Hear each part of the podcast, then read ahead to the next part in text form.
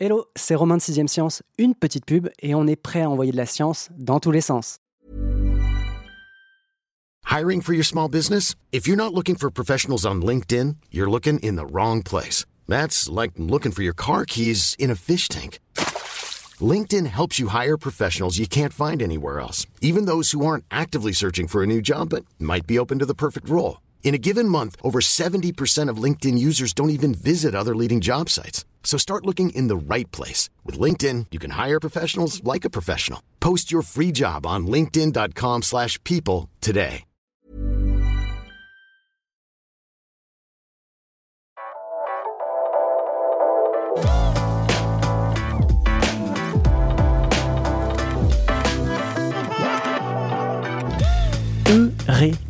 De la découverte d'Archimède, on se souvient de l'expression, mais aussi des circonstances particulières qui l'ont rendu possible. Le copain grec a découvert la poussée qui prendra son nom pendant qu'il se la coulait douce dans son bain. Ce qui veut dire qu'à l'Antiquité déjà, nos ancêtres avaient une certaine idée de l'hygiène, mais aussi de l'eau alors que rien, absolument rien dans notre génétique ne fait de nous des créatures aquatiques. Pas de branchies ni de mains palmées, encore moins de triples paupières comme chez les crocodiles, et pourtant nous voilà des milliers chaque été à piquer une tête dans le bleu de la côte d'Azur, les rivières sévenoles ou les vagues de Bretagne pour les moins frileux.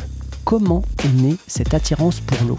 Avec Coralie Lemke de Science et Avenir, je vous propose de partir à la recherche du baigneur zéro. Il n'a pas inventé l'eau chaude, il a fait bien mieux puisqu'il s'est jeté à l'eau littéralement. Il y a des centaines de milliers d'années, cet Homo sapiens a affronté sa peur des profondeurs pour faire trompette, ouvrant la voie à des milliards de nageurs. Bonjour Coralie, je suis désolé de la faire, mais ça baigne? Ben ça, ça baigne toi?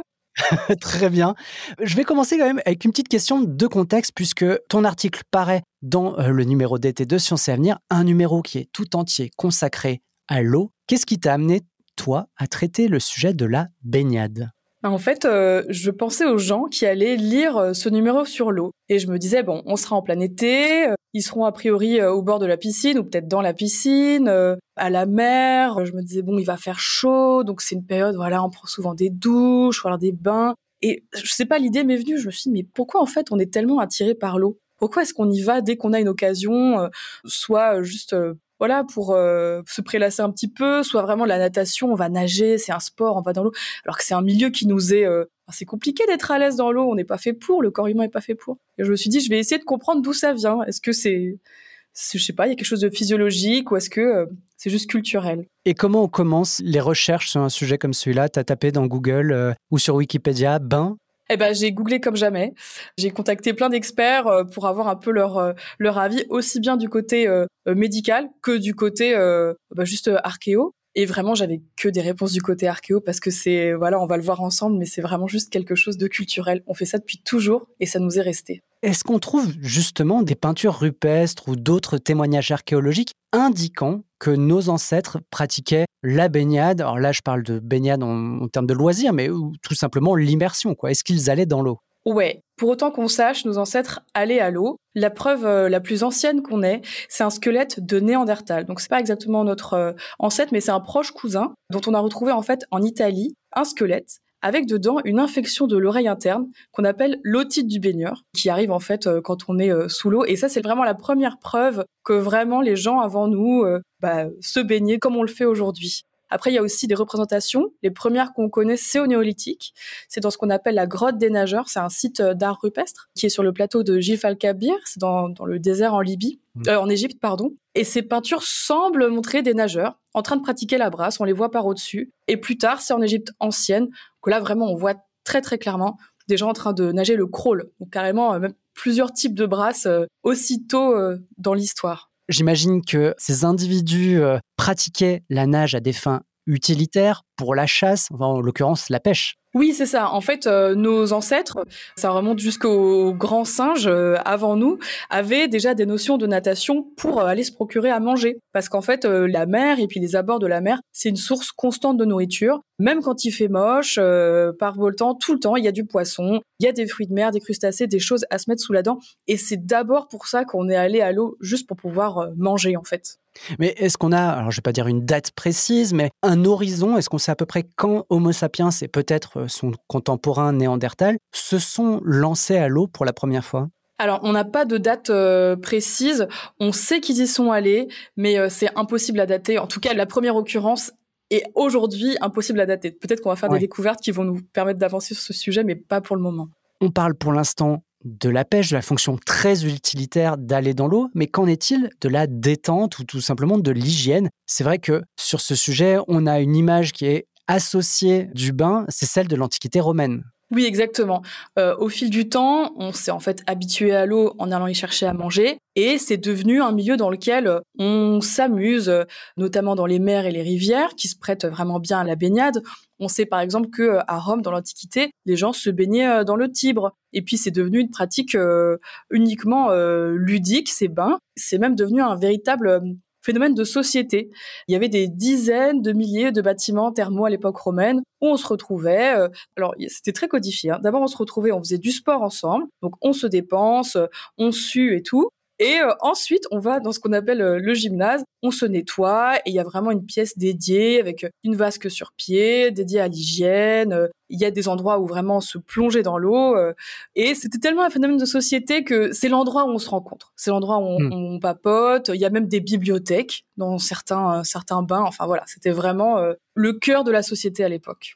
Mais c'est des bains, c'est pas des piscines comme on peut en avoir aujourd'hui chez les particuliers ou dans les piscines municipales. C'est un peu entre les deux. Le, but premier, c'est donc de se décrasser après le sport. On commence dans une pièce chauffée où il faut s'ouvrir les pores de la peau. Ensuite, on passe dans la pièce d'après. Là, on s'enduit d'huile et on vient racler tout ça avec un strigile. Le strigile, c'est comme un, racloir incurvé, comme ça, une sorte de grande boucle qu'on se passe sur la peau pour essayer de voilà faire sortir les impuretés. Ensuite, c'est le bain d'eau chaude. Là, quand même, c'est le plaisir, euh, c'est le délassement. Là, on peut un petit peu papoter et tout. Et à la fin, c'est le frigidarium, c'est un bain d'eau froide, moins marrant, mais euh, l'idée c'est de resserrer les pores, créer un choc thermique et voilà finir euh, le bain euh, sur cette note un peu énergique, on va dire. Et ce qui est assez étonnant, c'est que malgré tout ce soin apporté à un rituel extrêmement codifié, tu nous dis que ces bains étaient carrément crades en fait. Ouais, on associe souvent euh, les bains à la romaine, euh, à la propreté et tout. En réalité, euh, aujourd'hui, on serait peut-être un petit peu horrifié de voir comment ça se passait. Il faut se dire que c'est quand même des nids à, bactéries, à microbes. Tout le monde vient à l'époque avec ses maladies de peau. C'est quand même pas la médecine comme on la connaît aujourd'hui. Et puis le raclage, il est peut-être pas parfait. Il y a peut-être de l'huile qui flotte dans certains bains. Enfin bon, faut se dire que les Romains savaient pas ce que c'était les microbes et avaient pas les pratiques hygiéniques qu'on a aujourd'hui. Donc c'était hmm. peut-être pas non plus le temple de la propreté, quoi. En parlant de temple et en évoquant peut-être euh, notre ami Archimède, est-ce qu'on peut revenir sur une civilisation qui était peut-être moins portée sur le bain, mais qui l'a quand même, on va dire, expérimenté, hein, euh, puisque ça a donné lieu à quelques belles découvertes? Les Grecs, quelle conception avait-on du bain chez les Grecs ou de l'eau tout simplement? Eh ben alors comme souvent, euh, les Romains ont un peu tout piqué aux Grecs. Donc les Grecs ont eu l'idée initiale et puis les Romains euh, l'ont un peu enjolivé, euh, l'ont perfectionné. Donc les Grecs avaient un peu, ils avaient les mêmes les mêmes pratiques, on va dire, que les Romains cette idée de d'abord faire du sport euh, au gymnase. Il y avait plusieurs sports possibles, euh, l'athlétisme, il y avait le lancer euh, de javelot. Et ensuite, on se rendait dans une pièce où il y avait une grosse vasque. Et c'était là le moment où on se nettoyait. C'était le, premier moment vraiment dédié à l'hygiène. Et après, c'est les Romains qui ont repris toutes ces idées, qui ont vraiment poussé avec ces différentes pièces, tout ce processus très codifié. Mais, mais oui, à l'origine, c'est une idée qui vient des Grecs on passe de l'épure à quelque chose de très sophistiqué, euh, voire d'artificiel avec les Romains, quoi. Oui, tout à fait. Ou en plus, euh, l'hygiène est plus au cœur de la pratique. On y va mm. pour euh, voilà pour se parler, se rencontrer, parfois se montrer. C'est une pratique sociale aussi, quoi. Donc on a une eau qui est un lieu de rassemblement, hein, un peu à l'image du forum, mais avec l'avènement du christianisme, cette symbolique autour de l'eau va considérablement changer, on peut le dire avec l'avènement du christianisme, il y a vraiment une tombée en désuétude de l'eau euh, comme milieu. Vraiment, on la repousse, on en a peur, parce que dans le christianisme, il n'y a plus du tout de divinité euh, liée à l'eau. Tout ce qui était voilà Poséidon, etc., c'est plus du tout euh, dans les esprits. Les nymphes chez les Grecs, Neptune chez les Romains, tout ça, ça appartient au passé. Il y a un seul type de divinité qui reste, c'est la sirène. Mais bon, c'est pas des créatures très très sympathiques. Elles ont pas d'âme. Elles attirent les hommes vers l'eau, les font courir à leur perte. Donc c'est un élément attirant, mais une source de danger. Alors voilà, au Moyen Âge, les villes se forment autour de l'eau, mais ça représente quand même une menace. On sait que c'est par les eaux que euh, arrivent les bateaux ennemis.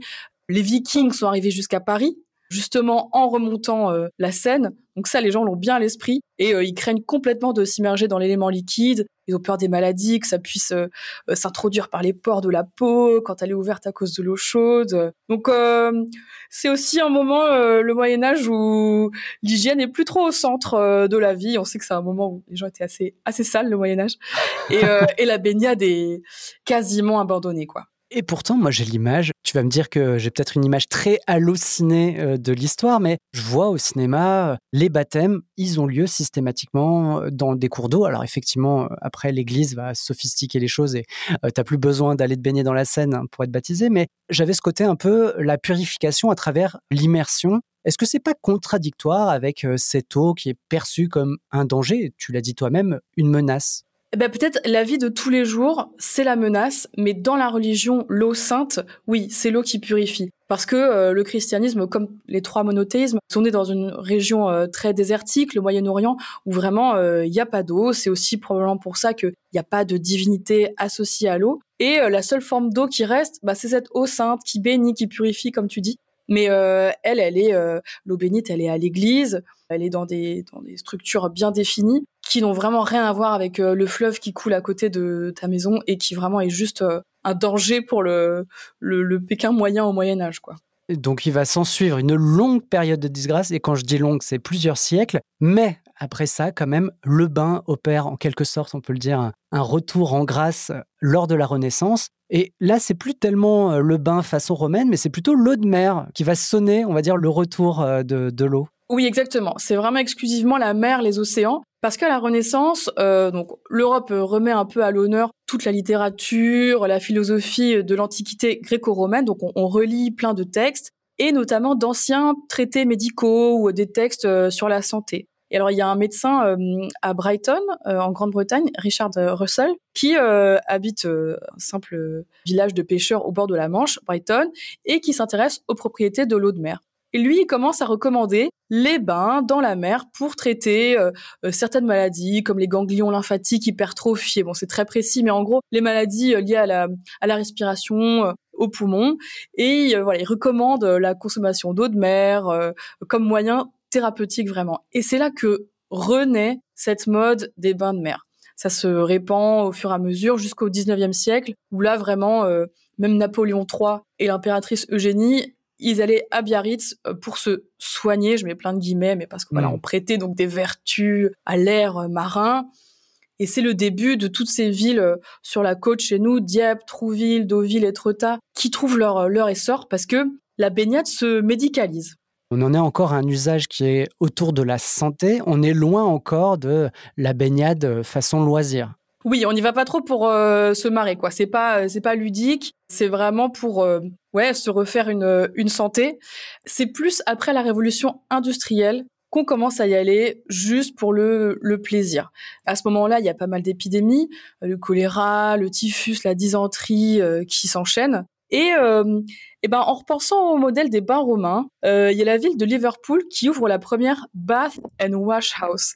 Alors le concept est un peu exotique, on va dire, aujourd'hui, mais en gros, c'était des bains publics où on peut aller se laver le corps, mais aussi laver son linge. Et c'est une pratique qui se développe dans toute la Grande-Bretagne, les baths and wash house, en gros des lieux dédiés à l'hygiène pour essayer de contrer un petit peu ces épidémies qui se propagent.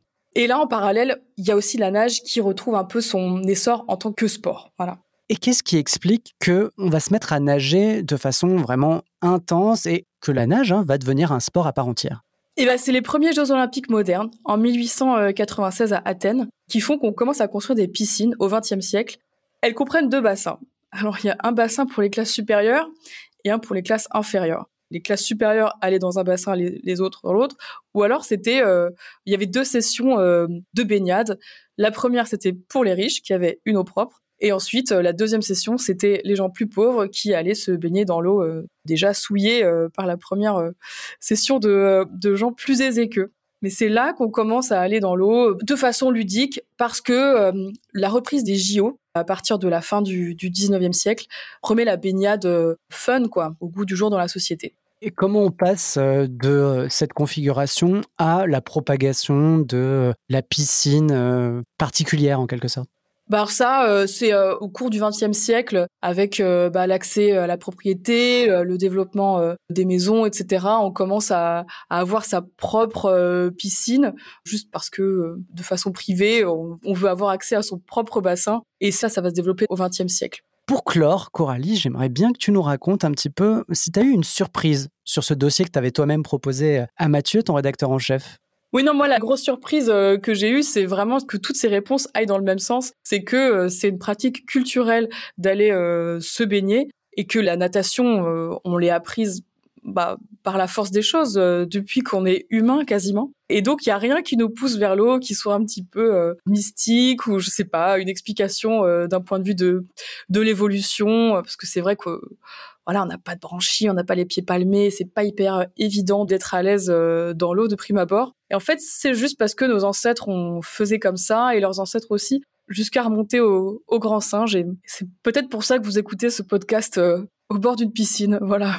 Donc c'est ça, c'est la romantique en toi qui a été peut-être un peu déçue par le côté relativement peut-être pas plat, mais assez classique de la réponse qui a été apportée, quoi. Une réponse purement historique.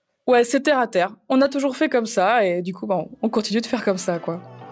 Bah, une réponse terre à terre pour justifier le saut dans le grand bain. Moi, je trouve que c'est une excellente conclusion. Merci beaucoup, Coralie. Quant à moi, évidemment, je vous souhaite d'excellentes vacances, mais je vous dis aussi rendez-vous dans deux semaines pour envoyer de la science dans tous les sens.